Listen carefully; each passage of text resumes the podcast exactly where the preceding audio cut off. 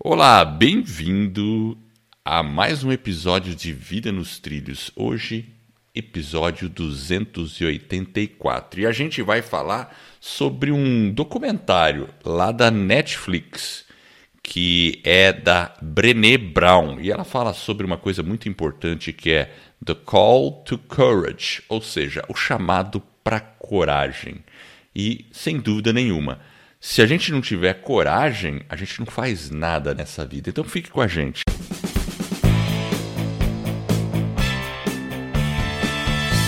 Meu nome é Edward Schmitz e Vida nos Trilhos é o podcast com a sua dose semanal de desenvolvimento pessoal e alta performance. Aqui eu e meu parceiro de podcast, o Jefferson Pérez, nós destrinchamos as técnicas e os comportamentos que irão levar você rumo às suas metas e seus sonhos.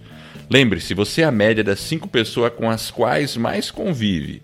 Então junte-se a esse time para começar a sua semana em velocidade máxima, rumo aos seus sonhos e com muita coragem. E aí, meu caro amigo Jefferson, você que me indicou esse esse documentário É verdade. Claro que você deve ter gostado dele, né? É, foi eu que te indiquei, mas eu nem lembro de onde eu tirei ele. Alguém. Agora eu tô tentando me recordar aqui quem falou, mas eu não me lembro agora. Mas eu achei interessante, né? Eu já conhecia um pouquinho do trabalho dela, né? Já tinha ouvido alguns podcasts com ela. E ela fala bastante sobre Ela- vulnerabilidade, né? Então, É, tem um TED tema. Talk lá dela que é bem legal também. Ela é escritora de livros também, certo? É, ela é Escreve professora, livro, né? Tem livro. É, é isso aí. Ela é Mas pesquisadora. ela tem livro editado. Tem, tem, tem. Eu nunca. É, pois é. E assim, e é interessante que, nossa, como ela tem um público grande, né? é um público enorme, digamos assim, né? Grande. Enorme, enorme. É bem interessante. Então, eh, o que, que você tirou dessa. dessa. Eh, desse TED Talk aí?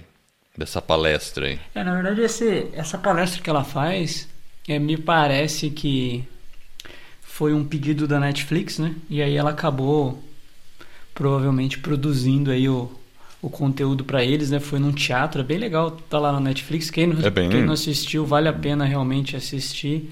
Eu acho que é um é um, é um convite para dar boas risadas e também aprender algumas coisinhas, né? Interessante.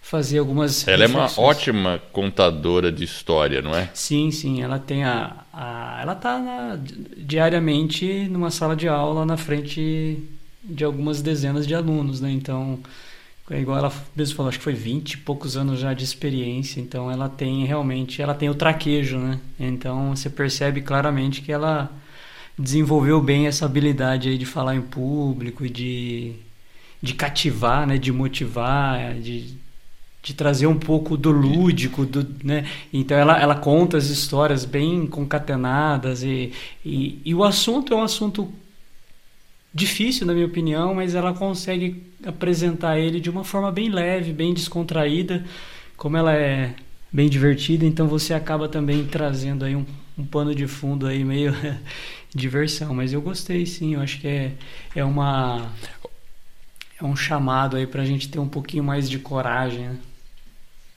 É, o... Eu anotei várias coisas enquanto eu assistia. Várias. Eu tive que ficar parando o vídeo. Mas tem um, um ponto, assim, que ela... Ela fala, assim, a, a relação à vergonha. A você passar vergonha, né? Sabe? Ela fala sobre isso, né? E eu fico lembrando, né? Nossa, meu pai também ele tinha umas frases assim engraçadas que ele falava assim: I don't want to make a fool of myself, né? Ou seja, eu não quero é, ficar parecendo um tolo, né? Assim, então quando a gente ia fazer alguma coisa diferente, ele falava: peraí, vamos ver primeiro para I don't want to make a fool of myself. Ele quer ver a Mas- plateia, né? Primeiro ele quer ter certeza. É, quem vamos- tá, quem tá vamos- vendo essas bobagens que eu vou falar agora, né? Não, isso era uma vez que a gente, a gente tava nos Estados Unidos, aí a gente tinha que parar o carro, estacionar o carro. E a gente não sabia como é que pagava, o que, que fazia. E aí você já fica numa situação vulnerável, concorda? Porque você não sabe e talvez você tenha que perguntar para as pessoas o óbvio. Quando umas pessoas vão olhar e falar, pô, mas o cara é idiota, não sabe como estacionar um carro, não sabe que tem que pagar ali no parquímetro, enfim, sabe? Então, uh, e aí eu fiquei lembrando do que a Renê falou, a Brené, né? A Brené Brown falou, que uh, quando você está vulnerável é quando você não controla o resultado do que está acontecendo 100%. Quando você não tem o controle 100% da situação, é uma situação onde você tá você está vulnerável. Então, queira ou não queira, é. Em um momento ou outro, a gente sempre vai estar vulnerável. A gente pode não admitir para a gente, mas a gente vai estar vulnerável. E o que ela está eh, dizendo que os momentos de coragem é quando mesmo você estando numa situação onde você não tem como controlar o resultado, você ainda assim vai. Aí você está demonstrando coragem, né? Porque tem a falsa coragem, né? Aquela coragem que você parece que é corajoso, mas está tudo controladinho, né? é, é, é, essa perspectiva, porque assim, eu levantei seis pontos. Esse daí realmente eu, eu acho que é o mais, assim, é, é o pano de fundo principal mesmo, né? porque ela coloca, né? É engraçado, né? Como você falou, né? Você fica meio assim, né? De se fazer tolo, né? Mas realmente a questão é, ela fala que a coragem, essa questão da vulnerabilidade, porque elas estão assim muito correlatas e ela coloca que você tem que se colocar nessa posição de escolher voluntariamente ser vulnerável e se expor, né? Você pode ser rejeitado, você pode ser uma, mas isso que é o sinal da coragem, né? Você não, você não está fazendo aquilo talvez para se punir, né? Para sentir dor, enfim, mas você tem que fazer isso de uma maneira, é, ela coloca voluntária, né? Então realmente a vulnerabilidade, eu acho que é, é essa coragem de você aparecer, de você se expor mesmo que você não saiba, e mesmo o resultado, né? principalmente não sabendo o que, que vai acontecer. Porque quando você sabe aquilo que você falou, né, Edward? É mais fácil, aí eu vou porque eu já sei, é tá tudo fácil, controlado. É um... Agora, quando você não controla o resultado, e você pode realmente parecer, né, foolish, né? Aí, sei lá, você é mais difícil, porque realmente a gente tem que falar, puxa, agora eu... Te... eu... É, ninguém, ninguém quer ser visto como um um bobo, um idiota ou passar vergonha, passar vexame. Né? Esse é o ponto. A gente não gosta de passar vexame. Só que também tem situações que a gente. Depende do valor que a gente dá a esse vexame ou a história que a gente conta para nós mesmos.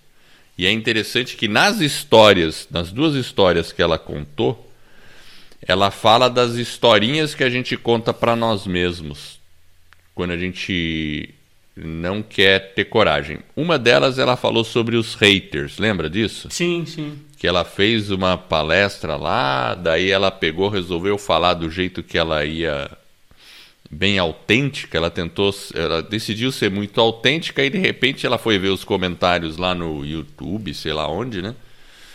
E viu que tinha um monte de comentário, tinha um monte de comentário horrível, sabe? Um monte. Vários. Claro que deveria ter vários bons também. Só que o que, que ela fez? Prestou atenção nos horríveis. E ela menciona alguns dos comentários. Tem comentário de é, machismo, tem comentário, né? Ah, por causa do, uh, do jeito dela, enfim de tudo quanto é jeito. E, e, concorda que a gente também já se acostumou mais ou menos com isso, né, Jefferson? A gente acontece isso com a gente, não acontece? Acontece, acho que às vezes tem os Aqui no, no nosso trabalho, da, principalmente da escola do podcast, acontece um pouco isso, né? E, e se a gente ficar prestando atenção e contando uma história em cima desses comentários negativos, é isso que ela falava, né? O problema são os, os três pontinhos Daí ela conta uma história para ela mesma. É, eu acho. E aí ela. Vai lá, eu acho que é isso aí. Não, então, aí o que eu ia comentar aqui. Teve um momento que mudou a chave para ela. em, apesar dela ter 20 anos de pesquisa e tudo mais, teve um momento que mudou a chave para ela. Você lembra qual foi esse momento? Então, é que, é que na verdade, quando ela faz essa palestra, ela na verdade, como ela é uma conferencista, ela faz conferência, ela fala para grandes empresas, né, no, na Califórnia, enfim, ela é bem requisitada, ela vai para tudo quanto é lugar no mundo inteiro. E quando ela fala pro cara lá, pros CEOs, né? Ela tava lá um final de semana com os caras, né? E ela falou, vocês têm que ser vulneráveis, vocês têm que se expor, faz parte, né? Enfim, é, isso é um passo importante e tal. E aí ela volta e aí ela fala, pô, se eu tô falando isso para eles e eu faço o meu a minha palestra, a minha apresentação toda certinha dentro né, de um roteiro, dentro de um, dentro de um contexto onde eu controlo, eu vou fazer algo completamente diferente, que era o TED lá, o TEDx lá de Houston. E aí ela faz, e aí é onde ela se expõe realmente. ela se torna vulnerável. Só que aí o momento que ela volta para casa, ela vê lá os comentários, é o momento que o marido dela sai, acho que para trabalhar, tal, e aí ela volta a ver os comentários, né? E aí ela vai pro Google lá, né? Eu acho que ela pesquisa, acho que alguma coisa lá, acho que Theodore Roosevelt, alguma coisa assim. E aí é onde ela tem o, Isso. o clique, não é esse o momento? Então, enquanto ela tá googando e vendo os comentários e se sentindo miserável e puxa vida, nossa, o pessoal me odeia e poxa, tava bombando o vídeo na verdade, mas eu não sei porque ela ficou olhando pro lado negativo da coisa. Daí ela achou uma uma uma frase que é, é frase é, é, é, mais de um, uns dois, três parágrafos de texto do Theodore Roosevelt. O, eu, o, o, cara, esse, o Theodore Roosevelt, ele era muito bom com as palavras, né? Ele era fera. É, ele era fera. Ele foi presidente ele americano, palavras, certo? Né? O Roosevelt, ele foi, acho que sim, né? Puta merda, cara. Foi o, foi o, eu não sei que número que ele foi. Aí tem que dar uma gugada aqui. Theodore Roosevelt. É, ele era muito bom com as palavras. Político, né? Ele era um dos. Sim, foi um presidente americano, mas eu não lembro qual, qual presidente que ele foi. E. Ele. Ele tem essa frase aqui, que ele diz aqui. Uh, is not the critic who counts. Ou seja, não é a crítica que conta, mas lendo o texto dele é bem mais interessante, né? Mas se você tá na arena ou não tá. Esse é o ponto que ele. Se você tá na batalha ou não tá. Lendo o texto dele é muito interessante, porque o, o que o texto dele fala é: se tem alguém é, uh, te criticando, você tem que. A crítica dessa pessoa só vai valer a pena de você prestar atenção se ela tem, se ela está realmente também na arena e está exposta, porque senão é pessoa que não tem, não tem nenhum valor para fazer isso. E, e, normalmente é o que a gente vê. O que, que acontece? As pessoas que criticam, geralmente e de maneira gratuita, são as pessoas que não tomam nenhuma ação. Elas ficam lá sempre protegidinhas, mas na hora de criticar, elas vão lá e criticam as pessoas. Então ela percebeu que era isso que estava acontecendo. É, é, é, muito comum a gente ver assim, pode, é, você pode ver, tem crítica de, de futebol, crítica de qualquer coisa, né? Crítica dos políticos, críticas não sei o que. A gente, o ser humano adora criticar, mas quem quem quer mesmo, por exemplo, criticar político, beleza? Vamos criticar político. Mas e na hora de entrar e fazer um trabalho político decente, você mesmo? Ah, não, não dá, eu não posso, né? Não sei o que, né? Então assim, é é, o que ele quer justamente dizer é: não importa se a pessoa está criticando, normalmente essa, essa pessoa está criticando porque ela não faz porcaria nenhuma, ela não faz nada. É. É, só critica só por criticar. Então você não deve prestar atenção na crítica dessa pessoa. Claro, se for uma crítica de uma pessoa que seja relevante, aí você vai prestar atenção, mas ela sempre é diferente. Ela sempre é diferente. É muito interessante o quote, tem assim uns dois parágrafos o o quote dele, né? Então ele, ele, ele põe uns pontos importantes. A gente vai colocar no show notes, vale a pena. Deve ter em português isso aqui. Eu estou vendo uma. Estou tentando ver se eu acho uma aqui em português para ler. Acho que vale a pena, cara. Mas assim, você separou seis pontos, não foi isso? Foi. Daí eu falei o primeiro aí, que é essa questão realmente de você. A coragem e a vulnerabilidade realmente elas estão de uma maneira correlata. Né? E, e você tem que escolher voluntariamente, às vezes, estar em alguma posição de vulnerabilidade né? tentar se expor, mesmo que a gente não conheça o resultado. E óbvio que cada um tem um nível de exposição em termos de vulnerabilidade. No caso da Brené Brown, da Brené Brown, ela falou sobre um TED Talk que ela, que ela foi e aí tinha os haters, mas às vezes a sua vulnerabilidade pode ser simplesmente talvez ter uma conversa com o seu pai, né, alguém que você ama, né, dizer a verdade para ela, saber ouvir também a verdade. Então, cada um tem uma, uma, uma questão da vulnerabilidade. Talvez demitir alguém, talvez ser demitido, é, enfim, talvez pedir perdão para alguém ter essa coragem, né? essa, essa, vulnerabilidade. É um ato de humildade, um ato. Eu fiquei pensando, né? Ela, quando ela fala sobre coragem, vulnerabilidade, né? Cada um tem, tem o seu, seu momento, né? E você ter essa questão da abertura, às vezes é difícil. Cada um tem um nível, né? E às vezes pode ser pedir, né? Eu pensei, pedir o perdão. Não é tão simples.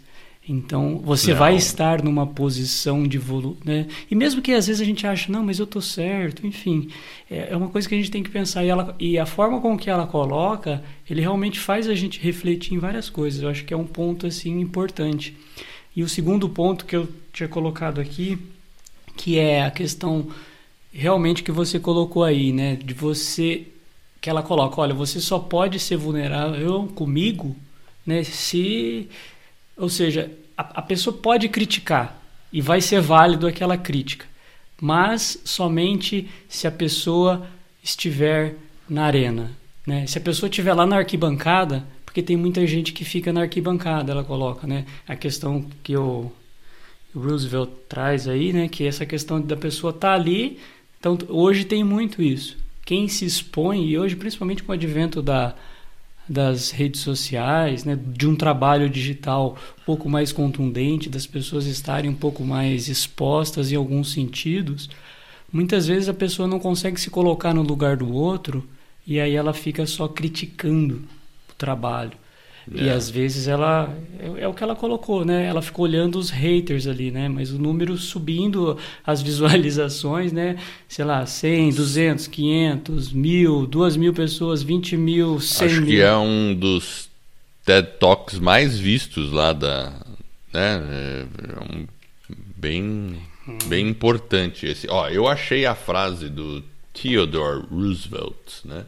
E assim, até agora o momento cultura ele foi o 26 presidente americano, tá? E hoje a gente está no, no o Donald Trump é o 45 aqui na fila, então já faz um tempinho. né? Foi Início... acho que é 1858, né? O, aqui ó, tá a frase dele. Eu vou ler porque vai ficar legal pra gente a ver. A frase, tá então vamos soltar a frase. A frase é. Então vamos soltar a frase da semana, vai ser a frase de Theodore Roosevelt. Pronto, tá aí. E é assim: não é a crítica que conta, não é o homem que aponta quando o homem forte tropeça ou onde o realizador poderia ter feito melhor. O crédito pertence ao homem que está de fato na arena, cujo rosto é marcado pela terra, pelo suor e pelo sangue, que luta como um valente que erra e é imperfeito várias vezes. Quando conhece os grandes entusiasmos, as grandes devoções e se dedica a uma causa valiosa, que, na melhor das hipóteses, conhece o trunfo da grande realização ao final e que, na pior das hipóteses, quando fracassa, ao menos fracassa com grande ousadia, de modo que seu lugar nunca deve ser ao lado daqueles cujas almas frias e tímidas não conhecem a vitória nem a derrota. Então ele está falando realmente das pessoas que estão ali lutando mesmo, que estão, é, sabe, pondo a mão na massa. Agora, tem pessoas que não conhecem nem a vitória e nem a derrota. Porque elas não tentam, elas não fazem nada, fica lá no sofazão e critica. É, essas são as pessoas muito rápidas no gatilho na internet para criticar uma pessoa. Só que elas mesmas nunca se expõem. é. Nunca tentam. Então a gente não deve realmente prestar atenção para essas críticas. E esse é o ponto-chave de toda a palestra dela. Você quer falar a sua terceira aí? Eu tenho várias anotações aqui que eu vou falando também. Então, o, uma coisa que ela coloca, que eu acho que é interessante, é que é o item 3, ela fala que a vulnerabilidade não é um sinal de fraqueza. Muito pelo contrário, né? Ela coloca aqui dentro das pesquisas lá que ela faz na universidade, é, uma, da, uma das maneiras dela medir, né, dos pesquisadores medir o nível de coragem das pessoas, é realmente o quão vulneráveis as pessoas são. É a forma que ela mede a coragem. Então, vulnerabilidade não é um sinal de fraqueza. E a gente tem que pensar nisso, né? Porque talvez a gente. Eu acho que de uma forma talvez até inconsciente ou né, um consciente coletivo, a gente tem essa, essa sensação né, de que quando você é vulnerável, a própria palavra vulnerabilidade ela já traz uma conotação certa de fraqueza, né? em algum sentido. Então, é, a gente associa a fraqueza, mas não significa é que seja exatamente fraco. o contrário que ela coloca. Contrário, ela fala é o contrário. Isso, que a pesquisa mostrou justamente o contrário. Então, quanto mais vulnerável a pessoa é, ou seja, ela está se expondo, né, talvez ao que algumas pessoas falam de ridículo, mas ela está ali tentando, ela está é, ela está na arena, ela não está na arquibancada, né, e não conhece ali só, a, nem não conhece nem a vitória, né, nem a derrota. E, e, ele fala aí na frase, né, que a questão de você estar tá deitado ali no chão vai fracassar algumas vezes, mas o importante é você estar tá ali, né, se expondo. Essa, essa questão, obviamente que não sendo ridículo, né, mas de uma forma se preparando, enfim, tem todo um contexto, né? A gente não vai sugerir que a pessoa faça papel de tolo, mas a gente tem que pensar assim, vulnerabilidade mas não é certo fraqueza de certo, de certo sentido, a gente acaba sempre fazendo um certo papel de tolo. Quando a gente é, entra numa situação em que a gente não pode controlar o resultado final. É. Então, um, uma, uma, um exemplo é a gente aqui mesmo. A gente está fazendo esse vídeo aqui, e, aliás, é um podcast, mas também está sendo gravado em vídeo. E, ah, beleza é, pode acontecer qualquer coisa aqui que alguém alguém vai achar que a gente é dois ridículos, né? Por exemplo, né? Não pode? Pode. pode. Vai ter, depois a gente põe lá no YouTube, vai ter comentário também, né? Pode ter algum comentário, pode alguma não, coisa, sempre né? tem, né? O comentário sempre tem. Haters, né? A gente tem que moderar, né? Exatamente, tem que moderar essa parte, né? Mas a, a, a, a dica que ela sempre dá é se uma pessoa é, não está na arena lutando, falhando, então o seu feedback não é importante para mim. Descarte esse feedback. Então não aceite feedback de pessoas coragem, é, de pessoas covardes. Não aceite o feedback dessas pessoas. É. Né? O, Uma coisa que ela coloca, o, que eu acho que aqui talvez é importante a gente é, falar, que é o item 4, ela, uma coisa que eu percebi que é muito interessante mesmo ela coloca o seguinte: se você não tem vulnerabilidade, não existe inovação. E aí ela faz um, um, contraponto entre a vulnerabilidade e a inovação. E realmente, se a gente trabalha num ambiente onde a gente não pode errar, onde você não pode se hum. arriscar, onde não tem possibilidade talvez de você né, fazer, óbvio, tem que ser dentro de um ambiente controlado, tem que ter parâmetros, etc. Mas é, sei lá, você fala e a pessoa te dá uma advertência, grita com você, enfim, se você está num ambiente que um pouco mais pesado nesse sentido, é, você não vai ter inovação. Então, para as empresas inovarem, né, você tem que ter um, uma permissão de diálogo, uma, uma abertura maior. Aí você estimula a criatividade. Então, ela coloca que quando você estimula a vulnerabilidade, você está, na verdade, estimulando um ambiente a mais inovador né, através da criatividade. E, então, se você não tem uma possibilidade é. de falhar, por exemplo, o cara não vai ser. Entendeu? Se você sabe que pode ter uma chance de fracasso, de falha, e você vai ser punido, então você está impedindo que uma inovação ocorra. Então, quando você cria um ambiente é. mais vulnerável, né, que, que permite uma certa vulnerabilidade, pode acontecer coisas incríveis, não só no, no sentido da inovação, mas no sentido até de transformação dos ambientes, enfim, é realmente é, é bem interessante essa abordagem que ela coloca. É, isso é verdade. O, por exemplo, quando você tem nas empresas aquela reunião de brainstorm, aí começa a reunião de brainstorm, aí tem alguém lá que fica assim, Alguém dá uma ideia e fala: não, não, não, essa aí não, para com isso. Aí vem outra ideia: não, não, não, para com isso, essa aí também não. Oh, que ideia idiota. Pronto, não, não tem criatividade a partir daí, né? Por exemplo, por exemplo simples, né? É verdade, porque. Porque às vezes acontece, né? E, e, e na reunião as pessoas não gostam de emitir uma opinião porque acham que talvez a sua ideia vá ser rejeitada de cara. Então, quando existe um ambiente dessa forma Aí não adianta nem. Você tem que tentar quebrar essas barreiras. Falar, pessoal, agora é hora de falar até. Até coisa que aparentemente seja besta. Vamos falar, é, tudo, tudo. E, e, se a gente pensar bem, essa questão da vulnerabilidade, a gente está trazendo para um aspecto né, do pessoal, da inovação. Mas a gente pode trazer ela para um, para um aspecto mais familiar, nos relacionamentos, na parte espiritual. Enfim, à medida que a gente avança nas várias áreas da nossa vida, né, a gente pode perceber de, em, alguma, em algum sentido que a vulnerabilidade pode nos ajudar a crescer e talvez até nos conhecermos melhor. Então, eu acho que é, é uma questão assim, eu fiquei pensando bastante nisso, né? Então, eu acho que a vulnerabilidade em todas as áreas ela pode ser positiva, desde que a gente tenha, né, consciência e faça um bom uso com as pessoas corretas, é, entender talvez o outro também, saber ouvir o outro, que talvez o outro também esteja querendo sair da arquibancada e indo para a arena, e às vezes a gente, de uma forma até. Acaba criticando. Acaba criticando é. também. Então, às vezes, ao invés da gente estender a mão e trazer a pessoa, às vezes a gente está afastando.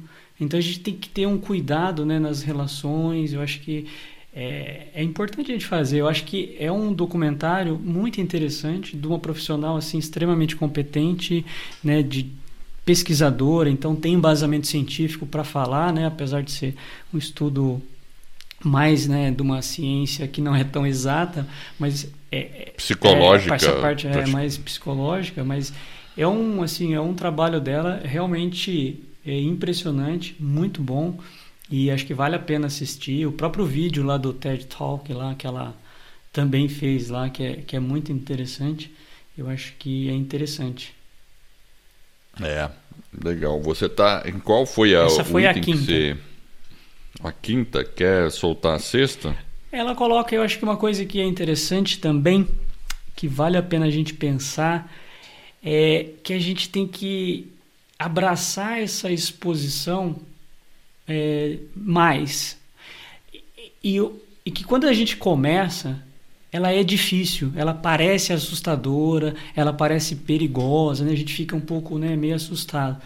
Mas, à medida que você vai descobrindo a vulnerabilidade e vai sendo mais vulnerável, você começa a ter uma capacidade maior, porque você aprende, você sabe como né, se comportar, como que você vai se expor e vulnerar e sem saber o resultado, porque senão aí é fácil. E aí ela pergunta até no final ela faz a pergunta, né?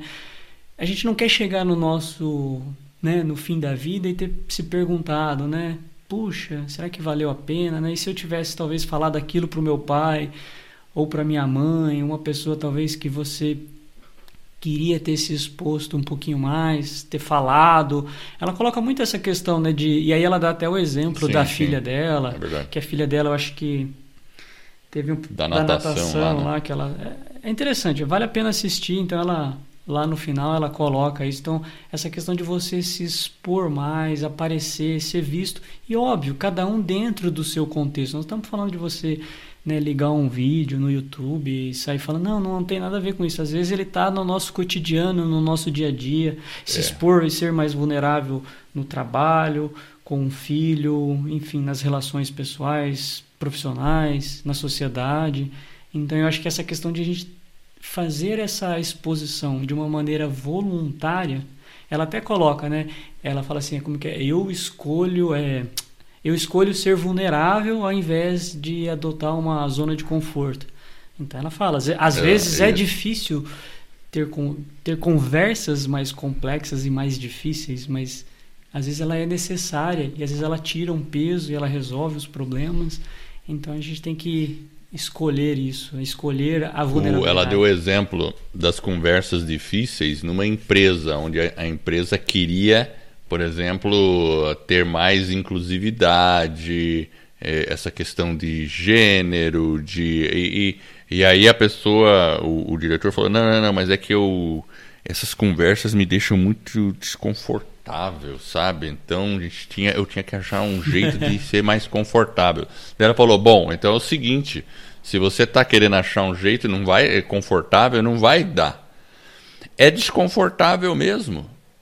Porque ao partir do momento que você tem conversa sobre, por exemplo, diversidade e minorias e não sei o que, inclusividade, racial, né? Ela fala. você, você, você já está sendo vulnerável. Então é para ser uma conversa desconfortável. Aí você está indo no caminho certo. Se você está querendo ter uma conversa confortável nesse sentido, esquece. Você não está indo. Interessante isso, né? É, porque ela- Quando eu fiquei é. pensando nisso, eu falei, é verdade. Então, assim, ah, demitir uma pessoa é uma conversa confortável? Claro que não, é uma conversa desconfortável. Sempre tem. Você não vai estar no conforto, eh, vamos dizer assim. Tem muitas situações que você precisa estar aberto a experimentar aquele desconforto. Você tem que ter aquela consciência. E quando você tem a consciência, você simplesmente, ah, beleza, então agora é, você abre o caminho para ser realmente vulnerável. Você sabe que você não pode controlar o, o outcome, né, ou o resultado final.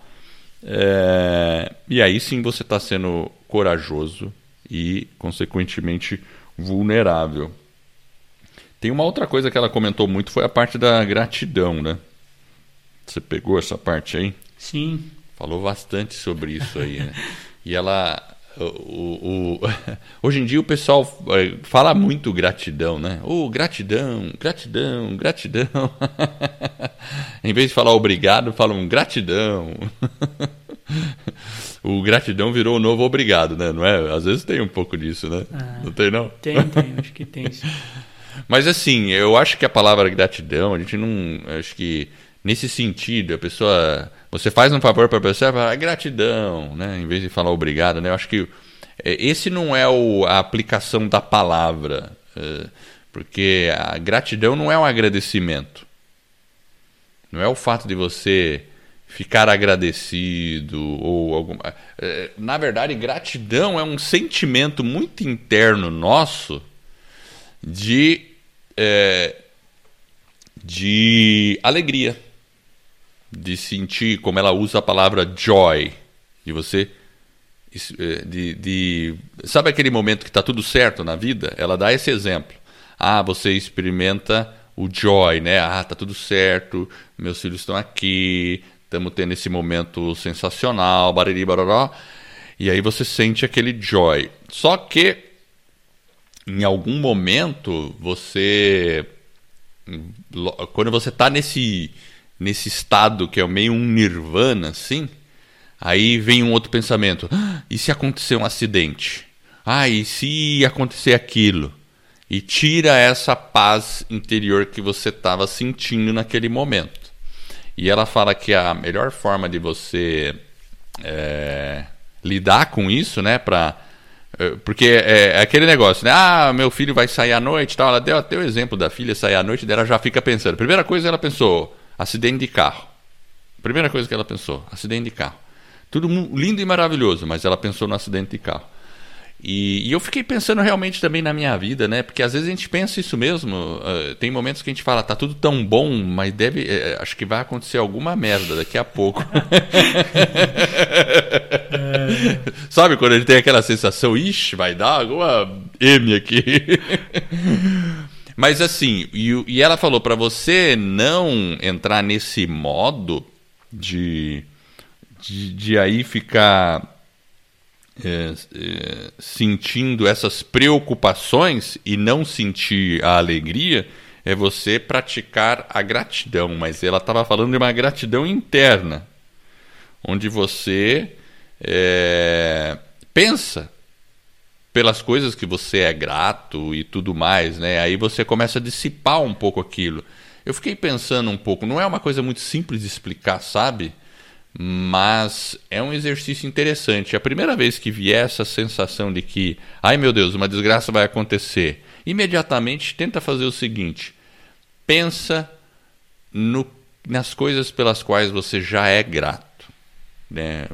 Pensa na vida, em tudo que você já, é, seja bom ou ruim, tudo que aconteceu, a construção da sua vida, porque independente se as coisas foram boas ou ruins, sempre tem o, o, uma função onde você pode perceber um motivo de gratidão dentro de tudo isso. Mesmo uma coisa aparentemente ruim, você pode ter um sentimento de gratidão por ter passado por aquela dificuldade e ter passado por ela, inclusive. Né? Então é interessante o que ela colocou isso, né? porque é, é, porque ela estava falando também. É meio bíblico isso, é, né? Assim, porque se fala é, em tudo dar graças, né? Então em tudo dai graça. Então tenha um, um pano de fundo que, né? Realmente essa questão da gratidão é interessante. Ela estava passando passos assim para você poder, porque também é uma ação, assim, ela, ela relacionou isso com a vulnerabilidade, sabe? Porque a pessoa que que acaba sendo mais grata, ela também acaba sendo mais vulnerável em certo sentido, né? Uma outra coisa que ela falou que eu anotei é a diferença entre você, ela usou dois termos em inglês, fitting in e belonging. Então, fitting in é se ajustar. Belonging é pertencer. Então, muitas vezes na vida a gente tenta se ajustar às coisas mas a gente não procura pertencer. É diferente. Porque quando você está numa situação. Vamos pensar aquela festa social onde você tem todo um. É, todo um, um modo, uma etiqueta que você tem que agir. Quando você entra lá, você entra no modo se ajustar. Você entra no modo de ajuste. Vamos supor, você é contratado, contratado não, convidado por um jantar chique da alta sociedade onde tem aqueles pratos tudo certinho, os talheres alinhados, e você, o que, que você tem que fazer ali? To fit in. Você tem que se ajustar àquela situação. Não, deixa eu agir para eu não make a fool of myself aqui, não fazer besteira. Por quê? Porque você não está com aquele pertencimento. Quando você está num lugar onde você pertence a ele, você simplesmente é você.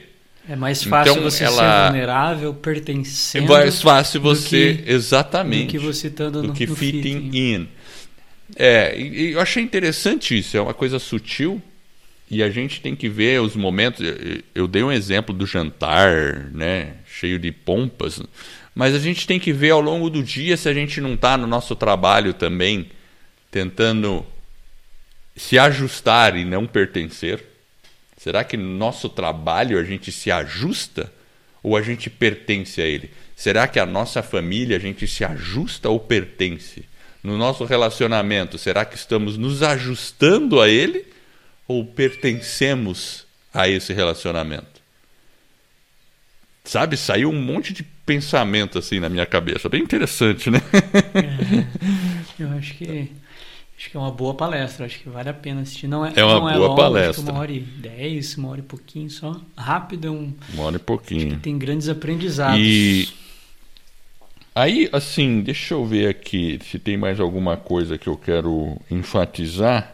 Você tem mais alguma coisa para enfatizar, Jefferson? Eu, eu acho que eu encerrei não? por aqui, Edward. Eu acho que a gente tem que, como disse ela no É. final lá, eu acho que a gente tem que estar mais na arena, né? Eu acho que essa questão do pertencimento, ela falou, né, do amor, ela fala do joy, né? Então essa questão do pertencer, eu acho que é importante. Às vezes a gente sair um pouco da arquibancada, de colocar o dedo, de apontar, entrar na arena junto com o outro, talvez, para apoiar, ou simplesmente estar ali para ouvir, né? Aprender a ouvir mais e sair um pouquinho da nossa zona de conforto, acho que é interessante.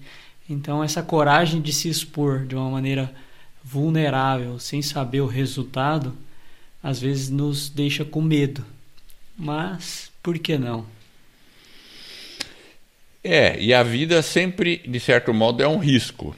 Você sempre está correndo riscos. Então, por que não é, correr risco no que realmente é importante para nós, para cada um de nós? E aí eu volto, é aquele projeto, é aquela pessoa, é aquela conversa que é importante é, acontecer. Projeto é importante que aconteça. Ah, mas tenho medo disso, logo vem o que as pessoas vão pensar. E, claro, a gente sempre vai se importar com o que as pessoas pensam. Isso, isso é uma outra coisa que ela falou e acho que vale deixar esse recado final. Às vezes tem pessoas que falam, ah, eu não me importo com o que as pessoas dizem. Você já ouviu pessoas assim, Jefferson? E ela falou que essas pessoas são as que mais importam, se importam na verdade. Exatamente, é as pessoas que mais se importam. E elas estão tentando se enganar. Isso. Né? Exatamente, porque é mentira, todo mundo se importa. Ela fala que biologicamente que tem todo um, né? É. Então a pessoa fala isso para tentar, mas tá esperneando lá, né? tá esperneando. Mas o que ela fala assim, não, passe a se importar para o que algumas pessoas te dizem. Para as quais? Para aquelas que estão junto na arena, no campo de batalha. Para essas pessoas você vai dar atenção. Agora, as que são apenas espectadores da vida, dane-se. Esqueça as opiniões dela e siga o seu projeto. Esse é o, acho que é um, é, é, assim uma receita básica de vulnerabilidade. Siga o seu projeto e vai escutar só as opiniões das pessoas que estão também no campo de batalha em algum outro Claro, não, na, não necessariamente na mesma coisa que você, mas em alguma outra coisa. São pessoas que executam, fazem tal, enfim. E é exatamente, e gente... é exatamente o que fez a filha dela lá no final do documentário com relação à natação. Ela chegou em último lugar, né? Mas na verdade ela não chegou em último lugar. É, ela, ela se, como se diz assim, né? É, ela entrou no campo de batalha, foi lá, foi lá. Tem que entrar na chuva para se molhar. Muito bem, eu quero agradecer você aí que está nos ouvindo e eu espero de coração que esse episódio e todos os outros que a gente venha a produzir ajude você a colocar a sua vida nos trilhos rumo às suas mais justas aspirações. Se você gostou deste episódio e da nossa mensagem, olha, além de dar um pulinho lá na Netflix e assistir o documentário da Brené Brown, Assine esse nosso podcast, é gratuito. Faça uma avaliação e, olha, melhor que isso, então, divulga para um amigo e fala: ó, seguinte, ó, veja esse episódio aqui, você vai gostar. Ensine ele a baixar, um amigo, uma amiga, ensine a baixar, como é que faz, como é que escuta podcast. Com isso, esse suporte vai permitir que outras pessoas conheçam o nosso trabalho e assim eu e você nós estaremos ajudando outra pessoa a colocar a sua vida nos trilhos. Então fique ligado no nosso site também, que é o vidanostrilhos.com.br. E eu agradeço a sua audiência e por essa jornada que está apenas no começo. Vida nos trilhos, você no comando da sua vida.